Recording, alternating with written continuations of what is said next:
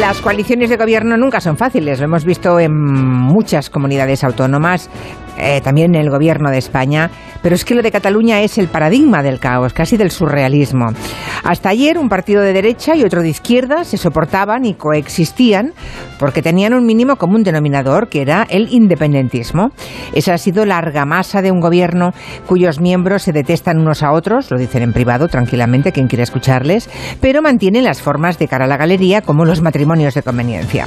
El caso es que en víspera del quinto aniversario del referéndum del 1 de octubre, Junts decide pedir en público y a bocajarro en el Parlamento que el presidente aragonés se someta a una cuestión de confianza. Y ahí una patada en la espinilla sin contemplaciones, claro. Aragonés, estupefacto, salió casi a medianoche de ayer y después de horas y horas de reunión y comunicó la destitución de su vicepresidente y miembro de Junts, Jordi Puigneró. La duda ahora es si Junts mantiene o no el órdago y abandona el gobierno en vista de que han echado a uno de los suyos. Acabamos de escuchar, como Elena Gijón nos contaba, que han hecho un receso para la comida, pero que luego siguen valorando a ver qué hacen. Pero es verdad que los post-convergentes, eh, post-convergents, tienen ya muchos jinetes sin caballo.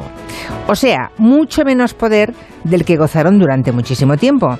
Así que parece difícil que abandonen el Gobierno. Igual nos equivocamos, pero parece difícil. Como en una serie cualquiera, veremos cuál es el siguiente giro de guion.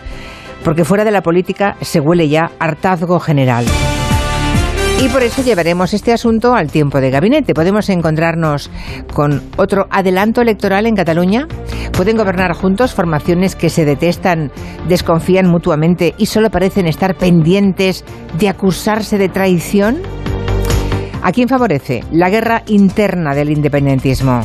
Quo vadis, Cataluña. Vamos a analizarlo en tiempo de gabinete con Ignacio Guardans, Angélica Rubio y Julio Leonard.